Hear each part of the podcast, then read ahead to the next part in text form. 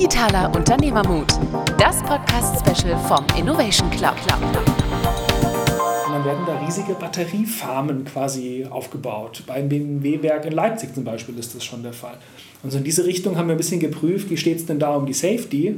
Und da war unser, unser Ergebnis, sind, sind wir jetzt zu früh. Also auch extrem oft nur eine Frage des Timings. Aber umgekehrt war das der Auslöser dafür, dass ja. wir es geschafft haben, in der HIMA das, das Wasserstoffthema auf Management-Ebene so zu platzieren, dass wir sagen, lass uns das als eigenen Bereich oder als eigene, äh, als eigene Gruppe ähm, fortführen, um da verstärkt reinzugehen, um da Experten auszubilden, die dann noch tiefer reingehen können, die dann noch mehr zu sagen können und äh, das Thema einfach da in der HIMA mehr zu platzieren. Also auch das ist ein Ergebnis, das bei uns rausgefallen ist, ähm, was ohne uns jetzt erstmal so wahrscheinlich nicht passiert wäre. Herzlich willkommen bei Digitaler Unternehmermut, dem Podcast. Mein Name ist Ulf Valentin und zusammen mit meinem Kollegen Robin de Bruyne besuchen wir regelmäßig Innovationseinheiten äh, von Unternehmen und ähm, ja, dieses Jahr sind wir direkt zum Start zu Himalaya Rocks gefahren. Das ist der Inkubator von HIMA. HIMA äh, ist Weltmarktführer für Sicherheitssysteme in der Prozessindustrie, also bei der Anlagensicherung, wenn es darum geht, äh, kritische und risikobehaftete Prozesse abzusichern. Dazu gleich mehr im Podcast. Sehr spannend. Und Himalaya Rocks ist der Inkubator von HIMA mit einer Doppelspitze. Und die beiden Doppelspitzen durften wir interviewen. Das ist einerseits Knut Haberkant, er ist schon lange bei HIMA an Bord, hat sich mit dem Thema Softwareentwicklung und Product Development beschäftigt hat das Thema Innovation sehr nach vorne getrieben bis eben zur Gründung des Inkubators und zusammen mit äh, Dr. Leo Grafmüller, äh, ein BWL, der einen BWL-Background hat und in der B2B Hightech-Industrie zu Hause ist, dort sich mit dem Thema Innovation und Inkubation ausgiebig beschäftigt hat. Ja, mit den beiden durften wir sprechen und haben sehr spannende Insights bekommen zum Aufbau, zur Zusammenarbeit mit dem Kerngeschäft, wie mit Ideen umgegangen wird. Ähm, sehr viele Tipps und Tricks zum Thema Arbeit mit den Kunden, Insights rausbekommen, aber auch, äh, was passiert mit den Ideen? Wie kommen sie denn eigentlich wieder zurück ins Kerngeschäft und auch wo geht's hin? Was sind Ziele und was können wir erwarten? Also viel Spaß mit der ersten Episode 2023. Vielen Dank, dass wir heute zu Gast sein dürfen bei Himalaya Rocks. Ähm, ich freue mich sehr auf den Podcast. Herzlich willkommen, Knut. Ja, sehr gerne. Und herzlich willkommen, Leo. Freut mich sehr. Genau, und äh, zuallererst wollen wir die Frage stellen, ähm, was ist eigentlich HIMA? Was macht HIMA? Was sind das für Produkte und wie funktioniert die Wertschöpfung und was habt ihr auch für Kunden? Die HIMA ist äh, in der Automatisierungstechnik äh, einer der großen Player in der Sicherheitsautomatisierung. Ähm, wir bauen Lösungen mit vorwiegend Produkten, Sicherheitssteuerung, für Prozess- und Bahnindustrie. Ähm, immer da, wo es darum geht, ähm, dass es brenzlig wird, wo hohe Schäden entstehen können, wenn was schief geht. Und wir sichern die durch unsere Automatisierung ab. Ein Kernprodukt, das sind unsere Sicherheitssteuerungen. Das sind, die, das sind die äh, Maschinen, die teilweise in unserem Portfolio nur aus Hardware bestehen und am anderen Ende aus viel Software und Hardware gemischt mit einem Programmiersystem, um die ganze Sache programmieren zu können. Das heißt, ihr habt ähm, Software-Spezialisten bei euch? Genau. Und auch Hardware-Spezialisten. Genau, und zwar die, die in der Lage sind, solche Sicherheitssteuerungen mit Software und, äh, und Hardware entsprechend zusammenzubauen. Kannst du mal so ein Beispiel geben für so eine Produktionsanlage, die sowas benötigt? Also was für ein Schadensfall wird da äh, quasi... Äh, gibt zum Beispiel bei, bei einem großen Chemiekonzern, der, und da sind dann, äh, gibt es diese Prozesse, diese chemischen, wenn so eine äh, Flüssigkeit ausläuft, nicht gut. Deshalb, wenn das bemerkt wird, rechtzeitig wird abgeschaltet und dann muss dieser ganze Automatisierungsprozess, der dafür für diese Herstellung äh, gemacht wird, der muss angehalten werden und zwar schnell, bevor der große Schaden entsteht. Und dieses die, die, diese Steuerung, um das anzuhalten, das ist das, was wir tun letztendlich. Okay, ähm, was sind das für Kunden? Ähm, und zwar jetzt vielleicht, klar, wir haben jetzt gerade gesagt, Bahnindustrie, Energie ist, glaube ich, bei euch auch natürlich große Energieversorgung, glaube ich, braucht auch so einen, so einen großen, hohen Sicherheitsstandard. Ähm, wer sind die Käufer dieser Systeme oder wer sind diejenigen, mit denen ihr in Kontakt seid, um halt ähm, solche Systeme auch an den, an den Mann oder an das Unternehmen zu bringen? Das sind letztendlich die großen Konzerne, die genau diese die, die, die, die, die Maschinen bauen, um die Energie zu produzieren. Also für die Anlagen, wo gefertigt wird, wo produziert wird wo die ähm, Chemieprodukte entstehen, die kaufen diese Produkte ein. Oder es gibt große, äh, große Generalunternehmen, die für, im Auftrag von diesen Unternehmen diese Sachen einkaufen und dann auch dort verbauen. Da sagt dann nur der Kunde, wir wollen unbedingt HIMA-Produkte haben, weil das eben äh, in unseren Vorschriften oder weil wir gute Erfahrungen damit gemacht haben und dann werden diese Produkte eingekauft und dann liefern wir einfach die hin und die verbauen die dort. Man, man, kann sagen, ihr seid Weltmarktführer in dem Bereich. Wir spielen bei den ganz Großen mit. Also es gibt, gibt nicht so furchtbar viele äh, in dem Bereich, weil das eben ein äh, sehr kleiner Bereich ist, der, ähm, der, der, wo wir aber weltweit mit äh, zu den führenden äh, Herstellern gehören. Was seht ihr denn jetzt für Herausforderungen in dieser Branche? Wir hatten das so ein bisschen im Vorgespräch, ähm, dass ihr gesagt habt, okay, die Branche wacht gerade auf, was das Thema auch Digitalisierung angeht. Aber was sind so die, die großen Herausforderungen, die ihr seht in diesem Bereich? Also es ist äh, mindestens eine, eine doppelte Transformation bei unseren Kunden, die wir sehen, weil wir zum einen natürlich bei unseren Chemie- und Öl- und Gaskonzernen die ganz großen Umbrüche haben mit erneuerbaren Energien. Da stellen sich ja viele gerade wirklich komplett neu auf und stellen sich auch die großen Systemfragen. Ne? Also betreibe ich jetzt eine Anlage und, und rüste sie um in der Zukunft oder baue ich eine komplett neue? Das sind riesige Invests, kaum vorstellbar. Ähm, das heißt, da haben wir eine riesige Transformation, die wir bei unseren Kunden sehen, die wir natürlich mit ausgestalten müssen. Und zum anderen sehen wir auch, dass, die, dass der Markt an sich einfach sehr konservativ ist. Das heißt, die Themen, die vielleicht vor zehn Jahren in der Factory Automation schon Stand der Technik waren, die kommen langsam jetzt bei unseren Kunden an. Und das ist alles rund um die Digitalisierung. Ne? Also Messdaten erfassen im Feld bis zum letzten Gerät. Das sind Sachen, die jetzt erst so langsam kommen. Und es stellt eben auch die Betreiber vor große Herausforderungen. Vor allem in der Verbindung mit, mit der ersten Herausforderung. Ne? Und, und daher sitzen wir jetzt eigentlich auch heute ja im Himalaya, in eurem Basecamp, kann man, kann man vielleicht so sagen, ne? hier in Mannheim, äh, um diesen Transformationen zu begegnen. Kann man das, kann man das so sagen? Genau, also wir haben auch als, äh, als Mission, wenn ich das hier, wenn ich den englischsprachigen Satz einflechten darf, dann haben wir als Mission Together we shape the future uh, of safety. Und damit wollen wir eben ausdrücken, dass wir ganz proaktiv die, äh, die Zukunft und die Transformation eben ausgestalten wollen und nicht und dem nicht reaktiv begegnen, ganz, ganz im Gegenteil. Haben sich die Kunden auch verändert in ihren Ansprüchen? In so einem konservativen. Also ich habe auf der Website ist mir eins äh, hängen geblieben. Wir haben 2000 Schienenkilometer abgesichert. Bei solchen Schienenbauprojekten zum Beispiel, also verändern sich auch die Kundenansprüche. Wir sind, glaube ich, so ein bisschen an der Umbruchstelle gerade. Also äh, wir sind in einer sehr konservativen Industrie, wo sehr lange unsere Produkte die stehen ja oft äh, zig Jahre in den, äh, in den Schaltschränken dann ähm, und, und, und, tun ihren Dienst. Ähm, da gibt es gar keine Notwendigkeit, ständig ein Update zu machen oder was Neues zu kaufen. Ähm, aber wir sind gerade an einem Zeitpunkt, wo eben diese, äh, die, diese, diese, was man kennt aus Digitalisierungsthemen, ich, habe Internetzugang, ich möchte gerne meine Daten irgendwie auch auf dem Tablet sehen oder sowas, das sind Dinge, die kommen jetzt so langsam. Und auch die Generationen, die mittlerweile damit aufgewachsen sind, fragen natürlich, warum kann ich das nicht nutzen? Und dieser Umbruch, der fängt jetzt gerade an. Und so vernehmen wir eben auch bei unseren Kunden, dass sie diesen, diesen Wunsch oder diesen Drang, wir möchten das eigentlich gerne haben, werden aber noch so ein bisschen gehindert durch ihre lange Historie, wo es halt in dieser Industrie Industrie äh, vieles nicht funktioniert hat oder vieles nicht gegeben hat in, den letzten Jahren. Ergänzend dazu muss ich sagen, so aus Geschäftsmodellsicht eher, dass äh, wir einfach in einem Markt sind, der ganz lange sehr produktgetrieben war. Und unser Unternehmen auch. Das heißt, unsere Kunden haben einfach äh, von der HIMA Sicherheitssteuerung gewollt. Die haben wir, da haben wir die besten entwickelt, haben die verkauft. Und jetzt sehen wir auch gerade in unserem Markt, wo die äh, Anlagen, die wir safe machen, die werden ja über viele Jahre nonstop betrieben. Ne? Also sechs Jahre, zehn, zwölf, nonstop sollen die laufen. Und wir sehen jetzt vor allem in, in äh, international sehen wir vor allem viele Kunden, die sagen, hey liebe HIMA, äh, mach mir bitte die Anlage safe und zwar über den Lifecycle. Ne? Also die nicht sagen, gib mir einfach nur die Produkte und ich kümmere mich selber drum, sondern die viel servicegetriebener quasi sich an die HIMA richten und sagen, macht es, macht es bitte safe über den Lifecycle. Und das ist eben auch ein Thema, das wir mit Himalaya vor allem ganz stark beackern wollen, dass wir diese servicegetriebenen Geschäftsmodelle eben mit und für unsere Industrie eben, eben ausgestalten und ja, zum Leben erwecken. Ja.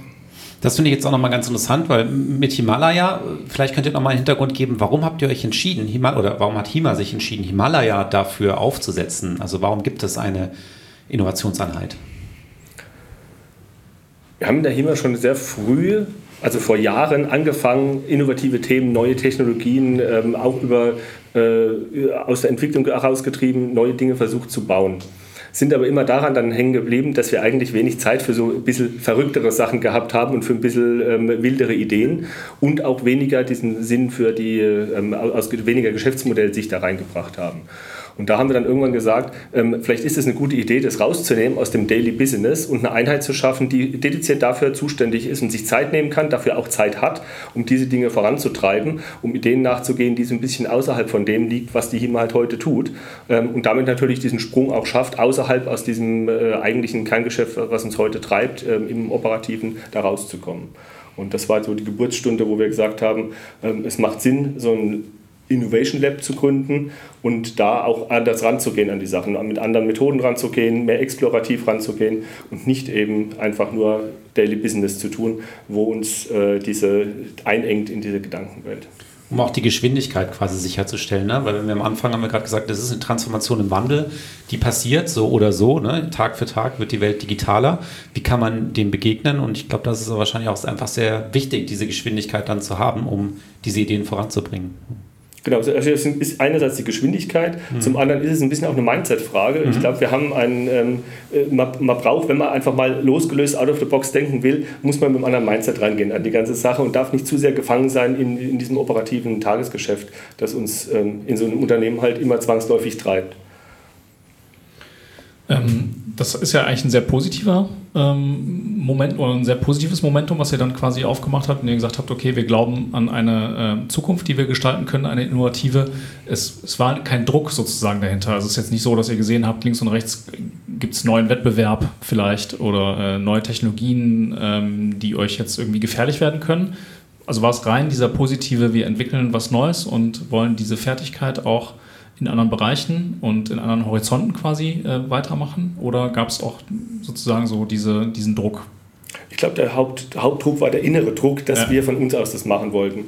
Die, ähm, man, wir sind uns natürlich bewusst, die Welt dreht sich weiter. Überall äh, entstehen irgendwelche Innovation Labs, irgendwelche, äh, also die Welt dreht sich weiter, es passiert einfach viel und, es, und andere machen auch irgendwas. Es ist ja nicht nur die HIMA, die jetzt sagt, wir, wir gehen voran, wir wollen neue Ideen machen, aber der Hauptdruck war von innen raus getrieben, weil wir gesagt haben, wir wollen natürlich da einen Schritt weiter gehen. Das Unternehmen möchte sich weiterentwickeln, möchte sich innovativer auch präsentieren, also auch eine Außenwirkung ähm, mit daran teilhaben und einfach gucken, dass wir da ähm, einen Schritt weiterkommen als das, was wir bisher innerhalb der Organisation lösen konnten. Da vielleicht nochmal ganz kurz die Frage, wie habt ihr es denn geschafft, also dass, dass die Geschäftsführung nachher gesagt, ja, das machen wir. Also, dass dieser Unternehmermut da war. Wir bauen eine komplett neue Abteilung, die sich darum kümmert. Wir stellen die Ressourcen dafür zur Verfügung, ohne zu wissen, was konkret dabei rauskommt. Also habt ihr da nochmal einen äh, vielleicht ein Tipp für jemanden, der zuhört, gerade sagt, Mensch, eigentlich brauchen wir sowas auch. Wie kann man, wie kann man Stakeholder davon überzeugen, sowas zu tun? Ich glaube, du hast es gerade gesagt, das ist der unternehmerische Mut, der da an der Stelle äh, eine entscheidende Rolle spielt. Und man muss sagen, unser Gesellschafter ist ein familiengeführtes Unternehmen ähm, und der hat tatsächlich den Mut und hat gesagt, er möchte investieren darin. Also ihm war durchaus bewusst, es ist eine Investition in die Zukunft vom Unternehmen. Ähm, und äh, das war, glaube ich, mit der Ausschlag, dass er gesagt hat, ich möchte unternehmerisch tätig werden. Sein Spruch war, er mein Unternehmer, der muss was unternehmen. Und, äh, und das hat er getan und muss sagen, das äh, ist, glaube ich, die, die Grundlage dafür, dass jemand bereit ist zu investieren in was, wo er weiß, er kriegt nicht am nächsten Tag gleich wieder sein Geld, sein Invest zurück. Ähm, wie würdet ihr euch selbst bezeichnen? Also seid ihr eine Digitaleinheit? Seid ihr ein Digitallabor, ein Innovationslabor, ein Inkubator? Also wie, wie würdet ihr das so bezeichnen? Und vielleicht damit einhergehend auch, was sind so die Funktionen, die ihr ausführen wollt? Also im Kern sind wir ein Inkubator, weil wir greifen Ideen auf, die wir aus dem Mutterschiff kriegen, also von den HIMA-Kolleginnen und Kollegen. Wir nehmen Ideen auf, die wir von unseren Kunden kriegen aus dem Ökosystem oder vielleicht auch Ideen, die wir selber generieren, weil wir in anderen Branchen sehen, da fliegt es schon, da hat sich das schon erwiesen, dass es funktioniert und, und so weiter. Und wir haben vor allem die Kompetenz darin, dass wir diese Ideen aufnehmen, die übersetzen in Innovationssprints. Innovationssprints, ganz kurz erklärt, das sind unsere sechs- bis achtwöchigen Innovationsprojekte, in denen nehmen wir uns verschiedene Aufgaben vor, die wir lösen wollen. Äh, in der Regel schauen wir uns da an, ähm, was ist der Kundenbedarf. Das heißt, was jedes Projekt mit allen anderen gemeinsam hat, ist, wir führen Kundeninterviews durch und versuchen Markteinblicke zu generieren, was halt am besten gelingt über Fokusgruppen, Interviews und so weiter, und den Kunde in seinem Umfeld mit seinen Problemen zu verstehen. Und dann schauen wir uns immer noch die anderen Showstopper an, so haben wir es bei uns genannt, äh, die quasi die Idee, das sind die Punkte, die die Idee im frühesten Stadium zu Fall bringen können. Ja? Also wenn ich jetzt ein datengetriebenes Geschäftsmodell irgendwie entwickeln will und ich habe keinen Zugang zu den Daten, dann kann ich es vergessen. Jetzt ganz flapsig gesagt. Und das schauen wir uns immer an und haben dann quasi so schöne Häppchen, nämlich diese sechs bis acht Wochen. Und danach können wir ein Deliverable eben der Geschäftsführung oder auch erstmal nur uns auf den Tisch legen und dann uns die Frage stellen, ob wir da weitergehen oder nicht und wenn ja, was die nächsten Schritte eben sind. Deswegen, ganz genau, wir erwecken diese Idee damit quasi zum Leben, reduzieren die Unsicherheit, die weiteren Schritte zu gehen und da haben wir eben jetzt gerade in unserem Marktumfeld, was auch ein Grund ist, warum wir überhaupt da sind, es gibt einfach sehr viele Opportunities in unserem Markt, in der, Digital in der Automatisierungsbranche, die man eben aufgreifen kann. Ähm, deswegen ist da, also da sehe ich auch den, mit dem größten Wert, dass wir die Ideen da erstmal qualifizieren und sagen, das sind die nächsten Schritte, so ist der Kunde, so verhält er sich und so entwickelt sich's. Ich glaube, das ist mit auch das Wichtigste, ne? schnell zu verstehen, ist eine Idee, trägt die oder trägt die nicht. Aber vielleicht nochmal ganz kurz davor, wo kommen die Ideen her? Du hast gesagt, aus dem Kerngeschäft oder ihr selber guckt euch auch Trends an, guckt euch Märkte an. Also wie identifiziert ihr dann die Ideen, die ihr, die ihr dann in so einen Innovationssprint schickt? Genau, also wir haben unterschiedliche Tracks sozusagen geöffnet, mit denen wir Ideen äh, geschickt einsammeln. Einmal nutzen wir eine äh, Ideation-Plattform namens Ideascale, also einfach eine Plattform, auf der man Ideen sammeln kann und vor allem dort Idea-Contests eben fahren. Und da sammeln wir gezielt zu verschiedenen Fokusthemen Ideen ein, und zwar aus unserem Mutterschiff von den HIMA-Kolleginnen und Kollegen. Dann fragen wir einfach, ähm, wie können wir künftig mehr Geld verdienen mit Software und sammeln dann dadurch, sammeln da Ideen ein. Oder wir fragen, äh, was für Ideen habt ihr im Umfeld von künstlicher Intelligenz? Also es ist, hat schon Fokusthema, aber es ist wirklich sehr breit, sodass wir ziemlich äh, zahlreich auch Ideen bekommen. Ähm, das haben wir die letzten zwei Jahre jetzt so verfeinert, dass wir heute auch ziemlich genau wissen, wie wir das machen. Es ist dann immer ein Event, um so eine Kampagne zu starten. Da gibt es verschiedene Keynotes, die man sich eine Woche lang morgens immer um neun reinziehen kann, so 15-minütige Impulse von Experten. Ähm, und dann regen wir damit, also wir schlauen damit einerseits die Organisation ein bisschen zum Thema auf und zum anderen regen wir damit natürlich auch vielleicht Ideen noch in andere Richtungen an. Das ist quasi ein Track, diese Ideenkampagnen. Dann laden wir auch gezielt Kollegen einfach zu uns ein, um Problemworkshops zu machen und zu fragen, ey, was für Probleme nimmst du denn eigentlich wahr bei unseren Kunden? Geht natürlich am besten mit Leuten, mit, mit Kollegen, die Marktblick haben. Ähm, und sonst präsentieren wir uns an jeder Stelle auch so offen, wie es irgendwie nur geht, dass Leute auch direkt auf uns zukommen und sagen, hey Knut, hey Leo, ich habe da eine Idee, kann ich mal mit dir drüber reden? Und dann checken wir das auch schnell auf, äh, aus, äh, versuchen dann so schnell wie möglich die Person oder so ein Team herzukriegen, um so zu gucken, ob man da in diese Richtung weitergehen kann. Mit Kunden machen wir es so, dass wir da auch so gut wie möglich Ideen eben einsammeln. Vieles gelingt einfach aus den Interviews, die wir so einfach, einfach führen. Ne? Und können da Ideen generieren. Und da wir alle Interviews bei uns, also wir fragen immer lieb, aber wir zeichnen die Interviews mit den Kunden immer auf und kriegen dann sonst auch mal noch Einblicke außerhalb des eigentlichen Interviewthemas. Also schon häufiger vorgekommen, dass ein Kunde sich irgendwie sagt, irgendwie meldet und sagt, ja, okay, wozu du mich gerade fragst, ist schon ein Pain, aber ich habe eigentlich noch ein viel größeres Thema. Und sowas, sowas passiert. Und der letzte Track ist einfach Ideen aus dem Ökosystem sammeln. Wir connecten uns schon viel mit anderen Innovation Labs oder auch Forschungseinrichtungen, um so ein bisschen Zukunftsthemen äh, rauszukitzeln und zu schauen, was die für unseren Markt, für unsere Kunden heißen können. Und dann versuchen wir da Ideen zu generieren. Wir machen auch intern mit unserem Team äh, einmal im Monat einen Ideenworkshop, manchmal offen, manchmal zu einem konkreten Thema. Und so haben wir, denke ich, ein ganz gutes, eine ganz gute Mischung, um Ideen zu kriegen, die mal näher am Kerngeschäft liegen, aber auch mal viel weiter weg sind. Ja, kennst du dazu noch, ähm, was, was, was ist, was wir versuchen im Moment noch mehr zu etablieren, ist tatsächlich, dass, äh, dass der Kontakt zum Kunden durch unseren Vertrieb, durch unsere Key Accounts da ist und wenn auch diese sensibilisiert werden dafür, wenn der Kunde mal sagt, ich hätte, äh, ich habe da eine Idee oder ich habe da ein Problem, was aktuell uns auf der Seele brennt und es würde zu uns passen, dass die das natürlich mitnehmen und sagen, äh, wir haben eine Einheit, die sich mit sowas beschäftigt ähm, und uns gerne dazu connectet. Super, also das wäre das wär auch eine Frage gewesen. Wie kommt ihr an die Kundeninterviews? Ähm, Weil das ist äh, bei, bei vielen Labs, mit denen wir schon gesprochen haben, nicht immer ganz so einfach, weil vielleicht dann auch andere äh, Unternehmensteile, oftmals auch Vertriebe, vielleicht nicht so gerne den Zugang öffnen oder ein bisschen brauchen, um zu verstehen. Und ihr treibt es ja dann, oder die Idee ist ja dann sogar noch einen Schritt weiter zu gehen, sondern dass das aktiv mit angesprochen wird im Kundengespräch. Ähm, ist das die Regel und, und war das einfach, das so zu erreichen? Nee, gar nicht. Also ist tatsächlich auch für uns äh, nach wie vor auch ein großes Problem, gute, ordentliche und, und ja, einblickreiche Interviews zu bekommen.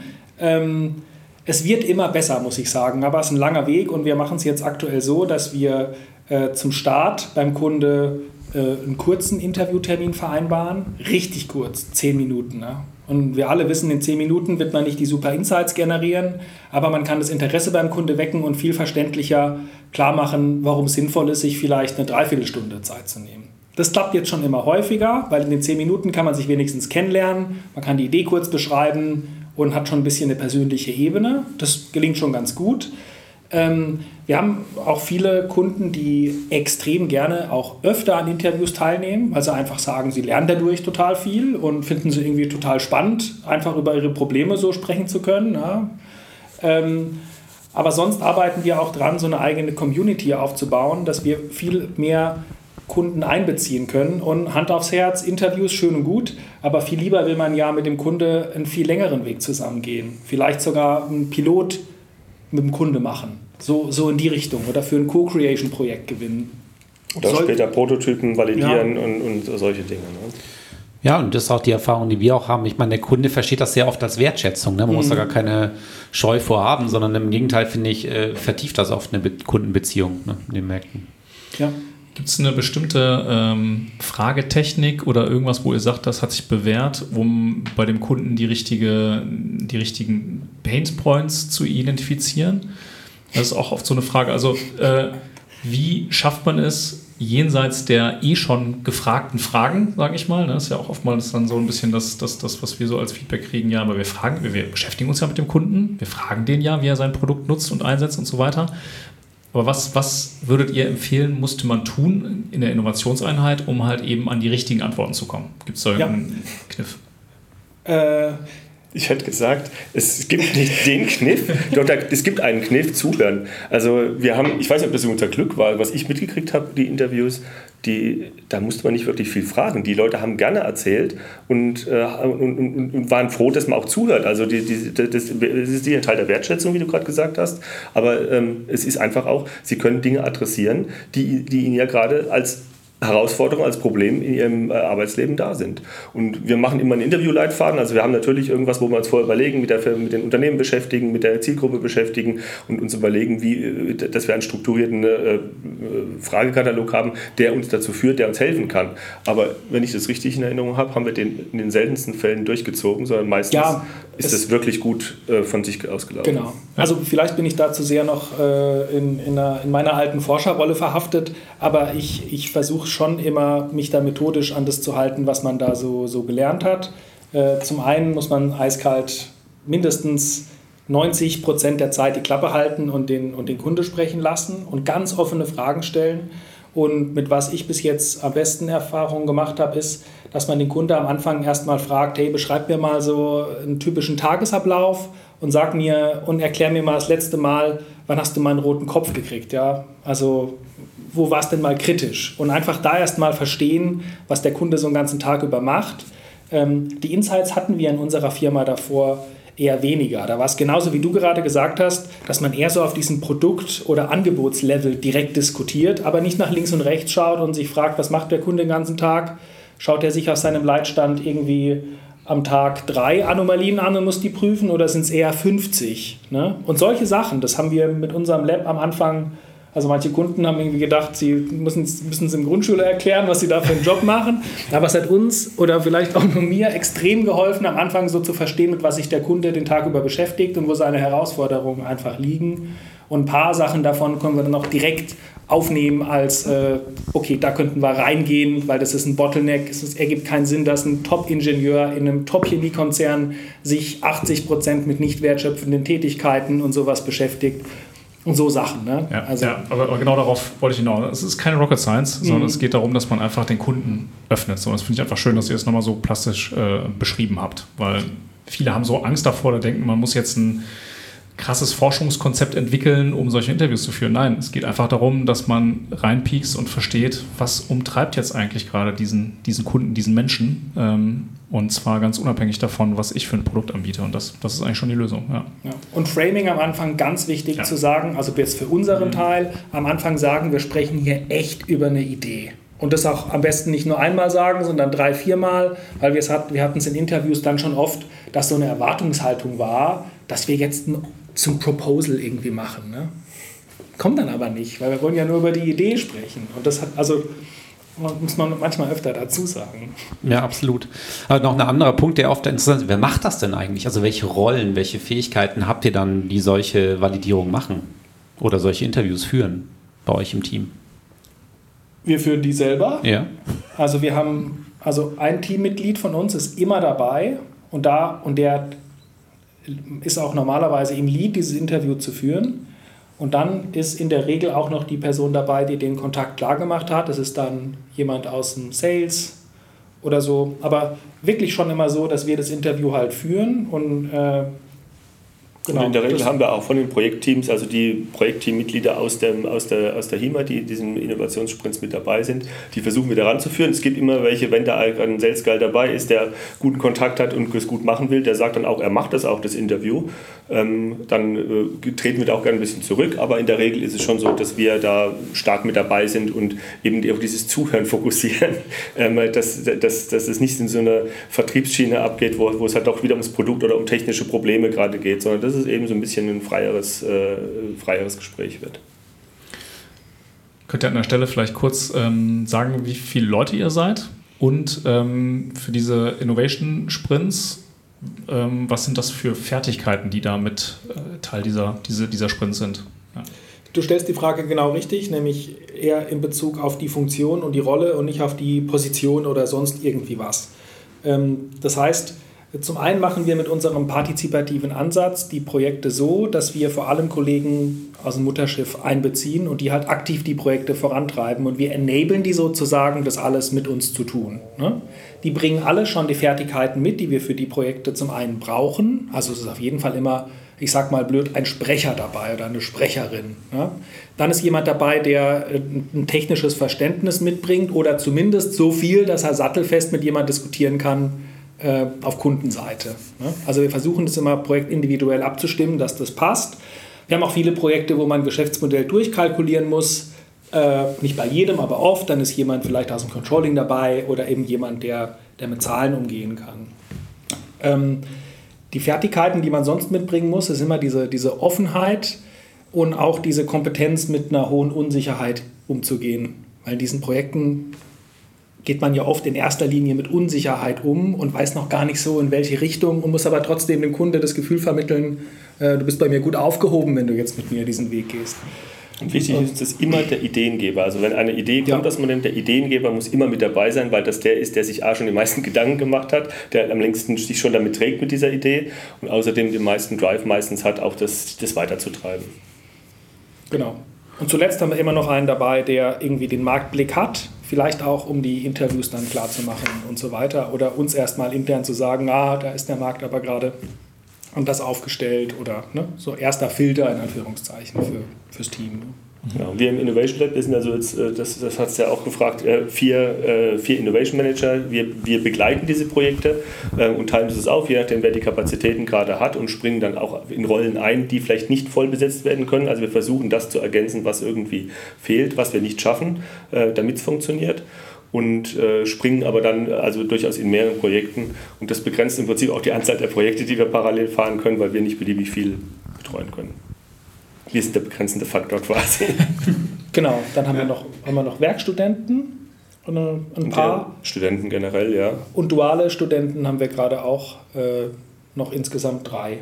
Genau. Und die nehmen wir auch gerne mit in die Projekte rein. A, dass die ein bisschen lernen können, wie das funktioniert. Die können uns auch unterstützen, gerade für so Recherchearbeiten oder das machen die super gut, sind die sehr flink und da äh, binden wir die gut mit ein und die sind auch organisatorisch damit eingebunden und laufen quasi gut mit und äh, unterstützen das Team dann jeweils da drin und äh, für sich nehmen sie, glaube ich, jede Menge Learnings mit. Insofern ist es so eine Win-Win-Situation für beide Seiten.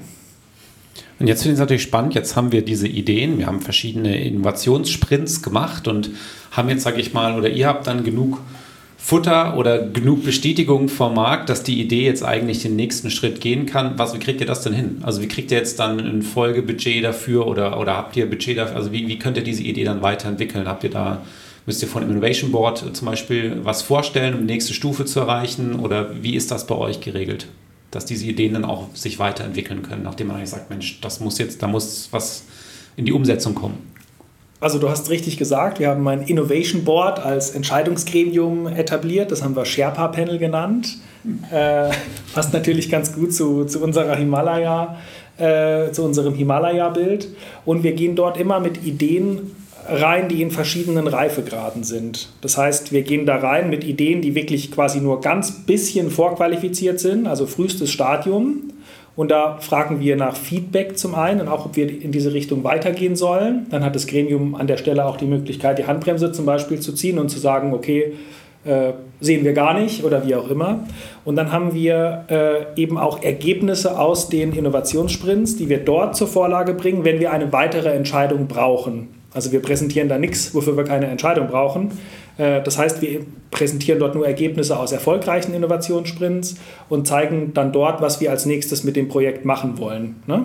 Also Bewertung, was ist rausgekommen und was sind die nächsten Schritte und was ist nach dem nächsten Innovationssprint auf dem Tisch. In der Regel, klassisch, erhöht sich das Budget über die Zeit. Es gibt Projekte, die haben wir nach einem Innovationssprint quasi als erfolgreich abgehakt und gesagt, so, jetzt bitte Implementierung in der HIMA, die wir weiter unterstützen. Aber der Driver Seat ändert sich, also nicht mehr Himalaya im Driver Seat, sondern danach die HIMA. Wir haben andere Projekte, bei denen wir drei Innovationssprints gebraucht haben, um dann zu sagen, okay, das ist jetzt in, einer, in einem Reifegrad, wo wir sagen, jetzt ab damit rüber ins Mutterschiff zur Implementierung bei diesen Innovation Board äh, ist, was da oft passiert, ist, dass sich so eine Art Sponsor rauskristallisiert. Also die, wenn die dann reifer sind, die Ideen, dann kommt der eine oder andere und sagt, Mensch, das, das finde ich so super, da möchte ich mein, äh, gern mein, mein Sponsorship aufsetzen und sagen, das äh, übernehme ich und ich fördere das weiter. Oder es gibt einen Hinweis darauf, das gehört doch eigentlich genau, das wäre das Perfekte für den und den Kollegen in der HIMA. Ähm, frag den doch mal, ob der nicht das äh, bei sich äh, unter seine Fittiche nehmen will. Und so wechselt dann manchmal diese Perspektive von diesen Innovation Sprints wo wir dann langsam ein bisschen Übergang haben ins äh, Mutterschiff wieder. Jetzt haben wir, ähm, oder habt ihr jetzt sehr viel davon erzählt, dass in diesem Innovation Board Entscheidungen getroffen werden, wenn Ideen quasi eine bestimmte Reife erreicht haben ähm, und mal früher, mal später gehen sie zur HIMA und werden dort umgesetzt. Ähm, und äh, im Vorgespräch habt ihr aber auch gesagt, äh, ihr wollt euch eigentlich alle drei Horizonte angucken und vielleicht könnt ihr das nochmal so ein bisschen beschreiben. Ähm, wo wollt ihr eigentlich hin? Also ist, ist es quasi ein Inkubator für Ideen, die dann das Kerngeschäft besser machen, größer machen, technologisch anders aufstellen? Oder ähm, wollt ihr noch weiter in die Zukunft denken? Also wie, wie was ist also eure Idee? Das ursprüngliche Konzept hatten wir uns wirklich überlegt, wir wollten ein ausgewogenes Projektportfolio äh, haben, wo wir in allen Horizonten im Prinzip, äh, die wir überall bespielen. Als wir gestartet sind, haben wir natürlich festgestellt, es ist, äh, geht viel schneller, es ist viel näher für die Dinge, die halt näher am Kerngeschäft sind, weil da einfach die Ideen herkommen. Da ist viel Ideenstau schon in der IMA gewesen, den wir dann erstmal abarbeiten können und ähm, haben das deshalb ein bisschen nach hinten geschoben für die anderen Horizonte, aber sind uns jetzt bewusst, wir wollen natürlich auch irgendwie das verteilen. Das wird immer so sein, dass wir relativ viele Ideen aus der HIMA kriegen, die nah am Kerngeschäft sind, aber wir suchen im Moment auch jetzt für die nächsten Jahre, haben wir uns auf die Fahne geschrieben, eben in diesen anderen Horizonten ähm, auch Themen, wird weniger sein, wird wahrscheinlich nicht in der Masse sein, aber ähm, wollen wir unbedingt auch hin, weil es eben da auch die Möglichkeit dann gibt, irgendwas zu finden, was vielleicht gar nicht mehr in der HIMA umgesetzt werden muss, sondern wo wir eben auch anderweitig umsetzen können. Das sind auch aus meiner Erfahrung mal dann sehr spannende Diskussionen, weil wenn natürlich, ähm, wenn man es implementiert im Kerngeschäft, ist es sehr einfach wieder zu verstehen dann auch, ne? auch für die, für die Stakeholder. Ja, das macht Sinn, das bringt uns dann nach vorne. Man sieht relativ schnell auch, wo der Return liegen kann, wenn man diese Ideen weiterentwickelt. Wenn man jetzt umgedreht sagt, man geht dann in neue Märkte und man geht an, man, man macht eigentlich ein Start-up und dann muss eine HIMA entscheiden, ich investiere da hinein ähm, dann gibt es ja oft auch äh, Diskussionen natürlich, ja, wo ist denn der Business Case oder wo ist denn das und das, ne? oder wie, wie habt, könnt ihr da vielleicht auch mal ein bisschen erzählen? Habt ihr solche Diskussionen schon mal gehabt? Also, man sagt, man, was bringt das jetzt? Ne? Weil gerade ich finde, in den Ideen aus der Innovation am Anfang ist es oft sehr, sehr schwierig zu sagen, okay, das ist jetzt mein Business Case, das ist mein Return on Invest in fünf Jahren. Du brauchst eine gewisse Zeit, diese Ideen zu entwickeln. Du brauchst mindestens ein Problem-Solution-Fit schon mal, um mhm. zu sagen, das ist auch dann im Markt dort drin. Ne? Also das, und das ist ja nicht mit drei Innovationssprints in der Regel getan, außer es ist sehr kerngeschäftsnah und man kann es dann adaptieren. Aber das fände ich auch nochmal eine interessante Diskussion, was eure Erfahrungen da sind und ähm, wie, wie ihr das vorbereitet hat. Ich habe verstanden, aber ihr seid noch nicht da gewesen jetzt. Also es war sehr kerngeschäftsnah, was ihr bisher gemacht habt. Ne? Genau, was aber nicht heißt, dass wir nicht einen Business Case irgendwo jetzt schon, schon haben könnten. Wir können ja mal ganz, ganz kurz irgendwie zwei Projekte vergleichen. Und dann nehme ich ein Projekt, da werden wir die Zuhörer jetzt ganz mies verlieren, wenn es um die Innovativität geht. Und zwar, wir sind mit einer Problemstellung gestartet, die wir in der HIMA abgefragt haben bei den Kollegen. Und da wurde ein Problem gesehen, bei dem wir gesagt haben, okay, die Lösung ist vermutlich das. Ja? Mhm. Dann haben wir das Problem näher angeschaut, hatten eine Truppe hier zusammen und am Ende ist dann quasi als Lösung ein Webshop rausgekommen. Ne? Sagt mhm. man, ah, Webshop 2023 nicht so innovativ. Aber Problem Solution Fit war auf jeden Fall da. Also mhm. kann ich auf jeden Fall sagen, total sinnvoll, das zu tun. Und es wird auch ein Webshop mit Special Features, der wirklich angepasst ist auf quasi Leute im Feld da draußen und so. Also jetzt nicht was von der Stange, insofern schon gut. Wir haben ein anderes Projekt, da haben wir gesehen, dass die Kunden ein, ein Problem haben. Äh, dass wir mit einer, mit, einem, mit einer neuen Lösung, also auch mit einem komplett neuen Revenue Stream angehen können. Und das ist auch das Projekt, wo wir diesen Business Case jetzt zeichnen können. Ne? Also ein Webshop ist ja einfach nur eine Prozessinnovation. Der wird uns vielleicht ein bisschen mehr Business generieren, wird den Sales-Leuten Zeit sparen, schön und gut. Aber da ein Business Case ist jetzt irgendwie nicht so stark, wie wenn du natürlich sagst, ich habe hier ein eigenes Ding, es wird ein quasi eigenes neues digitales Produkt mit 100% eigenen Revenue Stream. Und da können wir es zeigen. Was wir aber natürlich trotzdem immer tun, ist, wir zeigen den Benefit der Projekte auch intern auf. Du hast vorhin auch so schön angesprochen, Akzeptanz bei den Stakeholdern äh, schaffen. Das muss man immer ganz aktiv tun, indem man eben die Vorteile des, des Projekts zeigt. Und da kann auch mal ein Prozess, äh, ein Projekterfolg einfach nur sein, dass man, ein, äh, dass man da einen Mehrwert schafft, der nicht direkt das Geld bringt, aber uns vielleicht in eine bessere Position bringt oder die Basis schafft für spätere erfolgreiche datengetriebene Geschäftsmodelle oder, oder, oder. Ne? Und eine Anmerkung noch zu, diesen, äh, zu, diesen, zu diesem Thema. Wir haben bis jetzt in den letzten zwei Jahren das komplette Himalaya auch so in Phasen quasi gesehen, strategisch. Das heißt, die ersten sechs Monate haben wir sehr viel dafür getan, äh, intern zu erklären, was wir eigentlich tun, mit was für Projekten. Und da ist es natürlich extrem wohltuend, wenn man in so einer Zeit dann auch Projekte hat, die näher am Kerngeschäft sind. Da kann man nämlich viel besser erklären, was man eigentlich tut und auch den Mehrwert viel greifbarer darstellen. Das gelingt natürlich nicht, wenn man ein Projekt hat, das total abgefahren für alle klingt und womit keiner was anfangen kann. Und wir brauchen die äh, Expertise aus dem Mutterschiff regelmäßig, deswegen beziehen wir die Kollegen auch so aktiv ein und das wiederum gelingt ja nur mit einer guten Akzeptanz. Ja. Ein Punkt noch zur Umsetzung. Ich glaube, entweder dieser Sponsor, der sich rausstellt, aber auch spätestens dann, wenn es zur Umsetzung geht, es war jedes Mal die Frage, wo hängen wir dieses, diese Lösung, dieses Neue auf irgendwie. Weil es ja neu ist, gibt es in der heute so noch nicht, aber es gibt oft so einen nativen Ansatzpunkt, wo man sagt, das ist eine typische Sache, die im Marketing landet, typische Sache, die in, im Applications-Bereich landet. Ähm, und dann gibt es Dinge, wo man halt diskutieren kann, da kann man sagen, das könnte da oder da sein. Und das sind meistens die schwierigen Dinge. Wichtig ist, dass man irgendwo was findet, wo man sagt, da gehört es hin. Und dass dann die Entscheidung fällt und sagt, da lassen wir jetzt das, da lassen wir das Ganze ähm, äh, loslaufen. Und äh, das ist dann auch dann deshalb so wichtig, weil dann ist jemand da, der sich darum kümmert und wo man sagt, der ist für verantwortlich, dass es mit integriert wird in den bestehenden Prozess, in den bestehenden Produkte, in den bestehenden Sales-Prozess und so weiter. Und äh, das war ein so ein Learning, was wir hatten, weil am Anfang haben wir nur gesagt, es ist da. Jetzt nimmt es, wer will. Ne?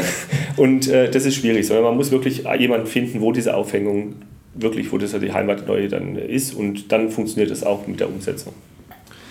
Ähm, also was ich fand ich sehr viele jetzt interessante Punkte nochmal, wo du diese Beispiele auch ähm, nochmal erklärt hast, Leo. Ähm, Webshop, ja, weil das ist jetzt, sage ich mal, auch ein Thema, was für uns natürlich ähm, spannend ist, weil wir schon, glaube ich, also in vielen Projekten dafür sorgen, dass die mittelständischen Kunden, die wir beraten, überhaupt erstmal den digitalen Kundenzugang herstellen. Der ist nämlich gar nicht da. Ist das jetzt innovativ? manchmal aus Sicht der Unternehmen würde ich sagen, definitiv, weil sie haben vorher nicht darüber nachgedacht und nutzen neue Technik, die nicht, nicht da ist ähm, und betrachten Prozesse ganz anders. Ähm, aus unserer Perspektive, wie du gerade sagtest, ja eigentlich, eigentlich nicht. Aber es ist ja schon so eine Art Grundvoraussetzung. Worauf ich hinaus will, ist einerseits, dass ich, ähm, ob es jetzt ein Webshop ist, ein B2B-Portal oder was auch immer, das hat ja schon eine hohe Wertigkeit, weil dadurch kannst du vielleicht äh, Prozesskosten sparen, du kannst aber vielleicht auch Kunden in einer ganz anderen Form erreichen, du kannst vielleicht ein ganz anderes Upselling machen, du hast vielleicht überhaupt erstmal die Basis geschaffen, um digitale Services zu verkaufen. Wenn ihr das nicht im Kern macht, ähm, sondern das jetzt einfach so ein Nebenprodukt, wie ich es jetzt verstanden habe, was rausgekommen ist ähm, aus, aus der Arbeit mit Ideen, kümmert sich dann sonst keiner bei HIMA darum? Oder wäre das vielleicht sogar der Anstoß zu sagen, eigentlich müsste es noch eine Digitaleinheit geben. Also ich, ich versuche es jetzt mal so ein bisschen provokant zu formulieren, weil du ja auch ganz klar gesagt hast, wir grenzen uns davon ab, wir sind ein Inkubator für neue Ideen. Was passiert dann mit diesen Themen, die ja auch auf HIMA zukommen? Das wird auch gerade alles, also da ist auch bei uns in der Firma ziemlich viel, ziemlich viel in Bewegung und wird, äh, wird so neu aufs Gleis gesetzt. Das heißt, ähm, ich würde jetzt gar nicht sagen, dass, dass wir noch eine Digitaleinheit oder sowas brauchen. Wenn das aber ein mehr oder weniger Nebenprodukt ist aus unserer Arbeit und wir haben natürlich dann den Webshop mit unseren Methoden aufgesetzt. Ne? Also wir hatten nach wie viele Wochen oder Tagen hatten wir ein Mockup? Irgendwie nach einer Woche hatten drei wir Tagen, ne? oder genau drei Tage hatten wir ein Mockup, sind mit dem Mockup raus, haben die Kunden befragt und haben dann auch dieses ganze Problem Solution Fit haben wir auf verschiedenen Ebenen einfach abdecken können. Ne? Also heute, wir haben gezeigt, der Prozess heute an jeder Stelle manuell. Also im Feld ist ein Instandhaltungsingenieur, der da merkt, oh, hier ist jetzt gerade ein Kabel kaputt. Ja? Dann schreibt er sich das auf einen Handzettel, am besten noch im Regen, mit schmierigen Händen, geht zurück ins Büro und muss da eine Artikelnummer von dem Kabel raussuchen, schickt es seinem Vorgesetzten. Der Vorgesetzte löst eine Bestellung bei der HIMA aus die HIMA generiert dann quasi das Angebot, schickt das zurück, dann wird es gedruckt, wird unterschrieben und das Ganze für ein Kabel für 70 Euro. Ne? Und da war natürlich unsere Idee, dass dann der, der Mensch im Feld das komplett on the spot einfach lösen kann. Weil der Job to be done ist ja einfach nur ein super billiges Ersatzteil, auch im Sinne der Fehlervermeidung, so schnell wie möglich zu bestellen. Und das sind ja Sachen, die auch unter Schwellenwerten liegen, muss auch keiner freigeben in der Firma. Und da war dann natürlich unser Versprechen, dass wir das mit einem Webshop lösen können. Also und so sind wir dann natürlich auch nicht gestartet mit, wir brauchen einen Webshop, um irgendwie intern Prozesse zu verbessern, sondern haben direkt diesen Mehrwert beim Kunde eben so aufzeigen können. Und das wiederum ist natürlich gelungen, indem wir einen Kunde gefragt haben, wie ist denn das heute, wenn du im Feld merkst, dass da ein Fehler ist? Und dann hat er uns das beschrieben und das aber in dem Moment auch gar nicht so als Problem irgendwie wahrgenommen. Ne? Hat er gesagt, hm, mach ich halt schon immer so. Ja, ja? aber also und, der, der, springende Punkt, Robin, muss ich ganz ich, ja. ich merke schon, du willst auch direkt ja. noch rein. also, also ähm, was ich super cool finde daran, ist halt eben die Vorgehensweise vor allen Dingen. Also ähm, die Vorgehensweise ist ja sozusagen aus dem Problem resultierend und nicht zu sagen, wir brauchen einen Webshop so, und jetzt nehmen wir uns drei Monate Zeit und sammeln mal alle Anforderungen ein, die so ein Webshop braucht, sondern ihr habt gesagt, wir müssen dieses Problem lösen. Damit sind wir schon viel weiter und das, was da drumherum sich an Services entwickelt, um den Kunden noch zufriedener zu machen, ist sozusagen äh, Nebenprodukt eigentlich. Das Hauptprodukt ist eigentlich die Lösung dieses Problems. Und das ist natürlich eine ganz schöne andere Herangehensweise, abgesehen von, dem, von der agilen Entwicklungsweise äh, nicht mit Beauftragung und erstmal ähm, großartig viel Zeit investieren in, wie sieht das Mockup eben aus, sondern in drei Tagen. Und ich finde, das ist ja schon ein Riesenwert, den ihr sozusagen als Inkubator sozusagen liefert, um so eine Schnittstelle, die sowieso irgendwann gebaut werden muss, müsste, ähm, von der anderen Seite halt eben aufzuzahlen. Das finde ich schon mal ziemlich stark. Die Frage nochmal, um jetzt nochmal von der anderen Seite vielleicht zu kommen, Digitaleinheit Inkubation, ist die Gefahr da, dass der Zug von HIMA intern, sage ich mal, so groß wird, dass es schwieriger wird für euch auch, sich noch weiter nach außen zu bewegen. Das, das wäre so, weil das haben wir auch ganz oft eben in diesen Interviews, wo es dann genau zu manchmal diesen Entzweiungen kommt. Es gibt die Digitaleinheit, weil sonst müssten wir als Werkbank immer wieder diese Themen machen, die eigentlich nicht explorativ sind. Und dann gibt es nochmal eine Innovationseinheit, ist auch eine Kosten-Setup-Frage, keine Frage, aber da eure, eure Ideen zu oder Erfahrungen? Vielleicht da nochmal auch angehängt, das geht dann, knüpft sich daran an. Ne? Also wenn man sagt, so Thema Splitheads, also wenn ihr sagt, die Umsetzung dieses Webshops, wer macht das dann? Macht das die Entwicklung in der HIMA oder habt ihr ja nochmal eigene Entwickler oder macht das dann ein Dienstleister nochmal für Himalaya oder so? Also das ist ja auch ein Thema, wo man sagen kann, wie, wie steuerst du dann die Ressourcen, wo kommen die her in der Umsetzung nachher von solchen Ideen? Und wie kann man das so gestalten? Weil ich kann mir sonst vorstellen, dass euch die Kollegen aus dem Kerngeschäft auch sagen, ja schön, jetzt darf ich auch noch einen Webshop umsetzen. Ich bin eigentlich für was ganz anderes hier. Ne? So, also wenn, wenn ihr das mit den Kollegen aus dem Kerngeschäft macht. Das haben wir tatsächlich ähm, auch, diese, diese Diskussion. Ähm, um, es darauf eine Antwort zu geben, ähm, es ist nicht so schwarz-weiß, dass man sagt, entweder wir oder ihr, sondern man, wir sind jetzt im Mittelstand, das muss man sagen, wir sind eine, eine Firma mit äh, 800 Leuten, 400 Leute in Deutschland, wir sitzen hier nah am Headquarter. Es sind, ist genau auch, gehört zu unserem Job dazu, mit diese, diesen Weg zu finden, wie das zu der Umsetzung kommen kann. Also äh, ob es jetzt eine Digitaleinheit ist, ob's, äh, ob, ob das im, im, äh, im, digitalen Marketing aufgehängt wird, ähm, im Prinzip egal. Ähm, wir, sind, wir haben einen Teil, der sich sicherlich nur ein Teil von einem digitalen Kundenzugang äh, ist. Und wir versuchen jetzt mit der HIMA zusammen einen Weg zu finden, wie man das integrieren kann in Dinge, die auch in der HIMA entstehen. Also es passieren ja auch viele Dinge in der HIMA. Und jetzt ist es natürlich top, wenn wir sagen, wir haben eine, äh, eine schnell, durch unsere Methodik ein schnelles Vorgehen, wir kriegen Mockups, wir können auch darüber diskutieren, ob wir sowas irgendwo machen lassen von einem äh, Dienstleister, müssen es gar nicht in der HIMA selber machen, ähm, aber das sind Dinge, die entstehen zusammen mit der HIMA. Also da sind nicht wir als Himalaya, die irgendwie vor sich hin basteln, basteln und dann sagen, jetzt schmeißen wir es über den Zaun, sondern das passiert zusammen im Unternehmen. Und ich glaube, das ist auch der, der Weg zum Erfolg, weil dann gibt es auch kein Gegeneinander, sondern dann ist es ein Miteinander. Und das andere Thema, das wir sagen, es wird so gezogen, weil es natürlich total praktisch ist, wenn da so eine Einheit super schnell so Dinge machen kann.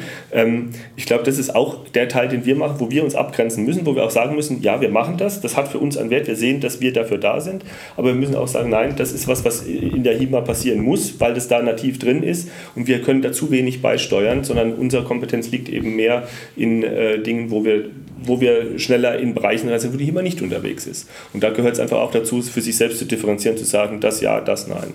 Und wir fühlen uns aber natürlich trotzdem sehr verantwortlich dafür, dass die Sachen dann zum Fliegen kommen. Deswegen wir auch sagen, wir werden dann sehr gerne, ich hatte es vorhin mal angesprochen, mit diesem Driver-Seat-Wechsel irgendwie. Weil gerade sind wir noch im Driver-Seat für dieses eine Projekt, sage ich jetzt mal. Und dann wollen wir es in der HIMA übergeben und wir wollen es nicht über den Zaun werfen und sagen, so, jetzt machst du mal schön, äh, viel Glück, sondern wir geben dann schon noch eigene Ressource damit rein, um gerade diese Implementierung weiter voranzutreiben. Was, also, was wir nicht nur tun, um irgendwie dort den Aufwand zu reduzieren, auch, aber nicht nur, sondern auf dieser Reise ist ja super viel irgendwie tazites Wissen entstanden, so implizite Sachen zwischen, zwischen den Zeilen, und wenn man da die Leute und die Köpfe einfach auswechselt, geht da ja irgendwie ganz viel verloren. Ja? Also auch deshalb halten wir es für sehr wichtig, dass das einfach so noch weiter begleitet wird, aber also nur eine Begleitung in der Implementierungsphase nicht machen, weil sonst verlieren wir natürlich auch voll unsere,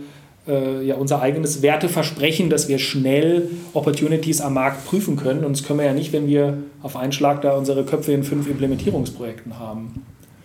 Und die Begleitung kann auch einfach nur aussehen, indem wir sagen, ähm, lass uns mal drüber nachdenken, ob wir eben nicht das selber machen müssen, sondern lassen Dienstleister dazu nehmen. Und wir haben ja schon ein paar irgendwie gescreent im Vorfeld, warum lassen wir nicht, äh, bringen wir die einfach zusammen? Also oft ist es das, das Connecten mit Leuten aus einem Umfeld, dass dieses starre Prozessding oder diese, die optimierten Prozesse, die im Unternehmen an für sich gut sind, aber manchmal hindern sie auch und wir kommen dann eben noch mit diesem Außensicht und können da vielleicht noch ein bisschen unterstützen, um neue Impulse reinzugeben, wie man noch an der Lösung weiter oder effizienter arbeiten kann.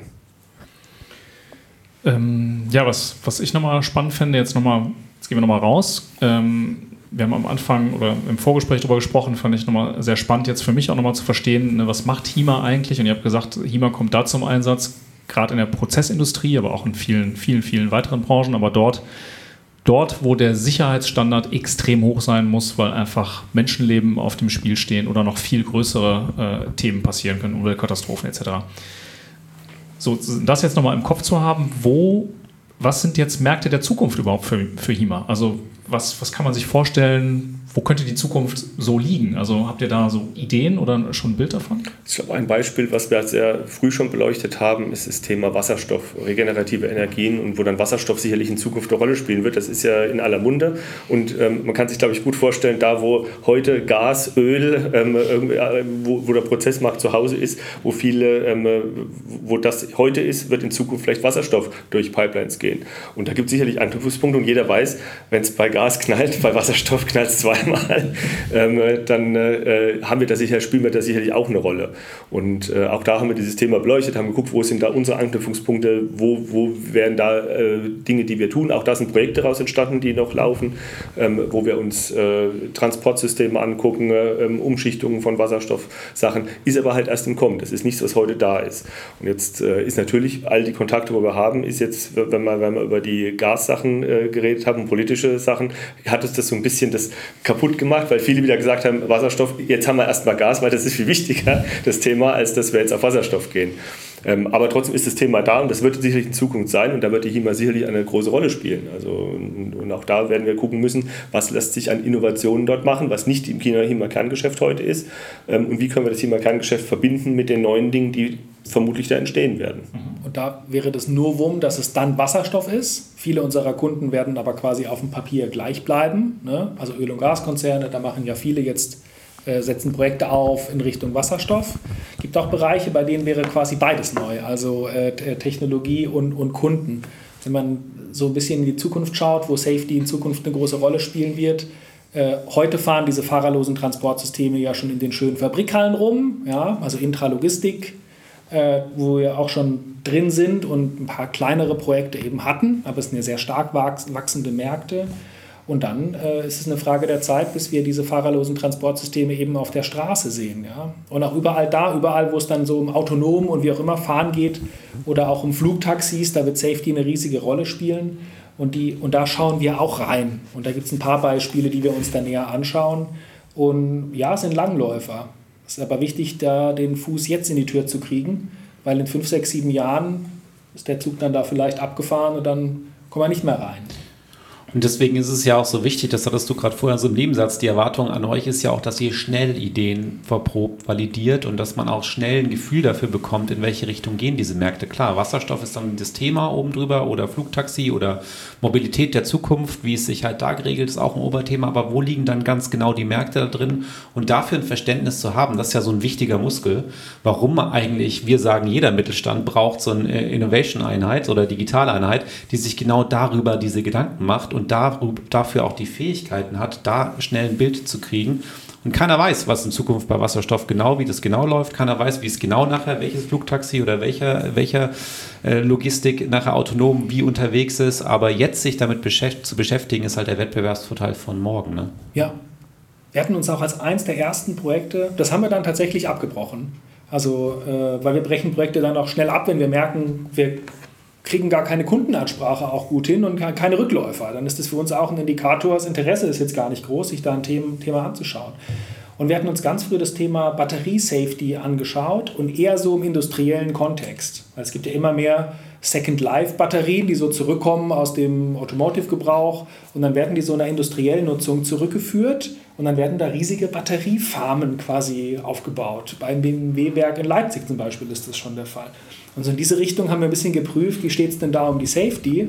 Und da war unser, unser Ergebnis, das ist aber auch schon ein Weilchen her, äh, einfach zu sagen, oder einfach dann festzustellen, damit sind, wir jetzt zu früh. Das ist noch kein Thema, womit sich die Industrie jetzt größerflächig aktuell beschäftigt. Also auch extrem oft nur eine Frage des Timings. Mhm. Ne? Also ob dann was zieht oder nicht. Während wir bei Wasserstoff bei manchen äh, Stakeholder-Interviews eher so das Gefühl haben, wir sind manchmal schon Hauch zu spät. Ne? Also da waren tolle Forschungsprojekte, da wäre es gut gewesen oder, oder geschickt, vielleicht ein bisschen früher reinzugehen. Aber da war es noch nicht, äh, war es noch nicht so gegeben. Ne? Aber umgekehrt war das der Auslöser dafür, dass ja. wir es geschafft haben, in der HIMA das, das Wasserstoffthema auf Management-Ebene so zu platzieren, dass wir sagen, lass uns das als eigenen Bereich oder als eigene, äh, als eigene Gruppe ähm, fortführen, um da verstärkt reinzugehen, um da Experten auszubilden, die dann noch tiefer reingehen können, die dann noch mehr zu sagen können und äh, das Thema einfach da in der HIMA mehr zu platzieren. Also auch das ist ein Ergebnis, das bei uns rausgefallen ist, ähm, was ohne uns jetzt erstmal so wahrscheinlich nicht passiert wäre. Ja, und zeigt halt, der Wert ist nicht die Idee oder das Projekt an sich, sondern nachher genau dieses, genau. dieses Entwickeln von, von, also der Prozess an sich. Ja. Und wir hatten da auch die Organisation wirklich, also wir hatten das Pre-Study genannt und haben analysiert, wie Wasserstoff unser, äh, was es für einen Einfluss auf unser Geschäft hat. Also heute und in der Zukunft. Und da gab es ein paar Sachen, da hat man eher sich eher so auf Indikatoren berufen Andererseits habe ich mir dann eiskalt Jahresberichte angeschaut von unseren größeren Kunden und da konnte man einfach zeigen, da geht der Invest heute in Wasserstoff oder regenerative Energien geht kräftig hoch, in anderen Bereichen runter. Also einfach dann zeigen, da müssen wir, da müssen wir gehen mit unseren Kunden. Ne? So. Und da und das war, das war vom Timing war das perfekt. Das hat, genau, das hat genau gepasst, weil das hat diese ganzen Aktivitäten dann auch intern ausgelöst und erstmal die Awareness geschaffen von wegen, okay, das ist, it's a thing. Ja, so, also müssen wir, da müssen wir jetzt aktiv werden. Ne? Es gab bei uns im Unternehmen auch ganz viele Einzelpersonen, die sich damit beschäftigt haben, die aber so nichts mit zusammengetan haben. Manche haben sich zu kleinen Gruppen geführt und auch das war was, was wir geschafft haben. Wir haben dann einfach die Gruppen zusammengebracht oder die einzelnen Leute zu einer Arbeitsgruppe, die dann gemeinschaftlich an diesem Thema gearbeitet hat und das vorangebracht hat. Also wir waren auch so ein bisschen so dieser, der, die, die Connecting Dots in, in, in der HIMA zu manchen Themen, die irgendwo auf der Welt verstreut sind, die aber voneinander zu wenig äh, Interaktion dann erfahren haben. Ja, super. Also finde ich ein richtig, richtig cooles Beispiel, ähm, weil ich glaube, das ist, wir haben am Anfang auch nochmal darüber gesprochen, hier Forschung und Entwicklung, äh, die, ja, die ja jeder auch irgendwo hat. Dort werden Sachen ausprobiert, dann, äh, weiß ich nicht, im Strategiebereich und hier und dort. Und das kann ich sehr gut nachvollziehen. Das, das merken wir auch ganz oft, dass diese Sachen eben nicht zusammengeführt werden und, und ihr habt daraus quasi ein, ein großes Momentum kreiert. Also finde ich sehr spannend. Und das Thema Timing auch absolut nachvollziehbar. Oftmals ist man zu spät, manchmal ist man zu früh und ganz häufig wird nicht erkannt, dass man zu früh ist. Es wird trotzdem rein investiert und man ärgert sich dann, dass das nicht funktioniert. Und das funktioniert aber nicht, weil es nicht gut ist oder eine Lösung ist für ein Problem, was da ist, sondern der Markt ist noch nicht da. Das äh, ist schwierig, das zu erkennen, wenn man es nicht ähm, erfahren hat. Ähm, ich genau, noch eine, und, und ja. da reinzugehen und da methodisch. Ne? Ja. Interviews haben wir da ein paar gekriegt, das war fein. Aber sobald wir diese Richtung, äh, die Frage gestellt haben, Richtung gemeinsame Pilotierung, wollen wir nicht gemeinsam so einen Schritt weitergehen, was dann auch mit einem Invest einhergeht. Nicht Cash on the table, aber eher so, äh, du einen halben du eine halbe Stelle, ich eine halbe Stelle und wir gehen zusammen rein, dann haben wir gleich gemerkt, nö, auf keinen Fall. Und wenn man das halt ein paar Mal hört, dann weißt du, gerade im Vergleich mit anderen Projekten, wo die Kunden gesagt haben, ja, Pilot, klar, machen wir, gleich im nächsten halben Jahr, ich hab Bock, dann merkst du halt genau, hier ist das Timing richtig und beim anderen nicht. Ja, ja. Wir kommen so langsam zum Ende. Ähm, apropos Timing. Apropos Timing. ähm, eine Frage würde ich noch, noch stellen wollen, die leitet vielleicht ganz, über, ganz gut über den Schlussteil. Und zwar hast du am Anfang gesagt, äh, ähm, Leo, dass ihr euch auch mit, mit anderen Innovation Labs austauscht. Also die Frage wäre, wie ihr euch als Lab insgesamt oder als Inkubator insgesamt äh, eigentlich weiterentwickelt, weiterbildet, welche Partnernetzwerke oder Netzwerke ihr empfehlen könnt, vielleicht auch unseren Zuhörern, wo man halt eben Erfahrungsaustausch hat. Also was hat sich da bewährt, eurer Meinung nach? Ich springe vielleicht äh, nochmal kurz äh, rein, warum wir uns mit anderen Innovation Labs gerne austauschen. Ähm, weil es gibt ja viele Firmen, wo wir auch Kunden haben, aber wo die Kunden ähm, nicht so offen sind, mit uns über solche Sachen zu reden, keine Zeit, keine Lust haben, weshalb auch immer. Aber die Innovation Labs, die haben das. Also es ist das Mindset, was in einem Innovation Lab in der Regel vorherrscht. Und das ist das, wo wir auch den Connect dann suchen. Und wir haben gerade im ersten Jahr haben wir uns ein eigenes Netzwerk aufgebaut. Wir haben äh, über eine Silicon Valley Reise haben wir viele ähm, Innovation Labs und die auch die neu entstanden sind kennengelernt. Wir haben äh, über verschiedene Firmen geguckt nach Innovation Labs, die offen sind, sich mit uns auszutauschen, haben zu offenen Austauschrunden eingeladen und haben da äh, einen Austausch gehabt. Und ähm, so ist ein gutes Netzwerk zustande gekommen, quer über die Industrie, also gar nicht mehr unsere alleine, sondern äh, wirklich ganz viele verschiedene Industrien. Ähm, und da ist ganz viel zustande gekommen, wo wir sagen, da profitieren wir heute noch davon, weil wir diese Connections immer noch haben. Und wir freuen uns total natürlich auch, wenn andere Innovation Labs auf uns zukommen und sagen, komm, lass uns einfach mal quatschen. Ähm, und vielleicht gibt es ja dann auch irgendwelche Zusammenhänge zwischen Cross-Industrie-Entwicklungen, die, an die wir heute gar nicht denken. Nochmal guter Hinweis auf unseren Innovation Club. Ja. genau deswegen machen wir den nämlich auch. Und ja, wer mehr dazu wissen will, schreibt uns einfach an. Ja. Und harte Erkenntnis, wir sind 800 Leute in der Firma, relativ klein. Für Firmen wie uns ist es extrem wichtig, das Thema Open Innovation total aktiv zu bespielen, dass man sich kümmert, externe Akteure für sich gut zu steuern und zu managen sozusagen. Und es gibt nicht den Tipp zu sagen, in dem und dem Netzwerk musst du irgendwie dabei sein. Man muss wissen, wo man, äh, also in, welche Expertisen man extern anzapfen äh, muss und was man braucht und dann muss man die aktiv managen. Ja? Also jetzt gerade im Bereich Wasserstoff haben wir ein paar Forscher, äh, Bereich Batterie oder so, da wissen wir, die können wir anrufen, da kriegen wir sofort eine ehrliche Einschätzung, andersrum irgendwie auch. Wir tauschen uns mit anderen InnoLabs aus, weil so ein Teil dieser, dieser Reise von wegen, was bedeutet Wasserstoff für unser Geschäft, da sind 50 Prozent der Analyse bei einem anderen Mittelstandsunternehmen gleich und wir teilen uns die Ressourcen, so Sachen. äh, machen wir da aktiv. Äh, sonst hilft, kann ich nur für mich persönlich sprechen, mir hilft der Austausch extrem mit anderen Leuten, die in anderen ähnlich gelagerten Positionen arbeiten und dazu prüfen, wie die mit ihrem Setting äh, umgehen, wie die das aufbauen und, und so weiter. Und wenn man da quasi sowas kuratiert bekommt, ist das natürlich äh, extrem hilfreich, weil man, wie ich gesagt habe, äh, Firma mit 800 Leuten, da hat man zig Aufgaben, die man in einem größeren Konzern irgendwie auf zehn Köpfe verteilen würde und für alles hat man dann extra Experte und wir müssen das alles vereinen. Das heißt, wir äh, managen unsere Netzwerke extern da ganz, ganz aktiv. Dann kommen wir noch zu unseren zwei Fragen am Schluss immer. Und zwar, welches Thema würdet ihr gerne in einem unserer nächsten Podcasts hören? Ich würde mir wünschen, dass man gerade von Innovation Labs wie uns, also in so einem Setting, Mittelstand, ne, ich habe es jetzt zigmal gesagt, 800 Leute, wir sind ja alles andere als Marketing Lab, ja, also wir müssen wirklich Resultate liefern, sonst äh, ist, das, ist die Geschichte schnell vorbei, fürchte ich. Und da würde ich total gerne mal ein Lab hören, das schon erheblich länger äh, da draußen ist und vielleicht auch nach sechs, sieben, acht Jahren äh, sich zurücklehnt und sagt, ich mache das Lab jetzt zu, weil meine Aufgabe ist getan. Sowas. Ne? Also wenn man sowas finden könnte, das finde ich großartig gut, ähm, um, um da mal so ein, so ein Resümee dann gesamt zu ziehen über die Zeit und auch zu verstehen, was sich so, was sich entwickelt hat, zu welchen, zu welchen Zeitpunkten. Ja. Und ich ergänze das gerne noch, wenn man zu zweit sind, kriegt er auch zwei Anregungen. Ja. Doppeltes Gehalt. ähm, mich würde tatsächlich interessieren, aber auch im Mittelstandumfeld, also ich glaube, das ist der große Unterschied zur Konzernwelt oder sowas, wie sind andere Mittelständler auch im Innovationsbereich mit Startups zusammen ähm, einen ganzen Schritt vorangekommen. Also ich kenne das aus dem Konzernumfeld, da ist, das, ist, ist dieses Startup Scouting ist oft eine ganze Abteilung, die das einfach nichts anderes macht, als den ganzen Tag Startup scouten. Ähm, das können wir uns so nicht leisten, wollen wir uns auch gar nicht leisten, aber vielleicht gibt es trotzdem einen Weg und auch positiv Beispiele, wo sowas funktioniert hat und wie das äh, strukturiert ähm, angegangen wird, um mit Startups zusammen ähm, erfolgreich in Umsetzung, in Ideenfindung, in Co-Creation zu arbeiten. Super. Ja, dann äh, vielen, vielen Dank Vielen Dank für eure Insights, war sehr, sehr spannend. Vielen Dank für eure Gastfreundschaft, auch für uns nochmal sehr, sehr spannend, hier in Mannheim gewesen zu sein. Ich würde jetzt einfach mal die Hörer, die mal vorbeikommen wollen, sollen sich einfach bei euch melden. Ich glaube, ihr seid da offen Jeder für und da kann man sich hier sehr gerne anschauen. Also sehr schönes Lab hier geworden. Ich glaube, ein guter Ort, um Innovationen zu entwickeln.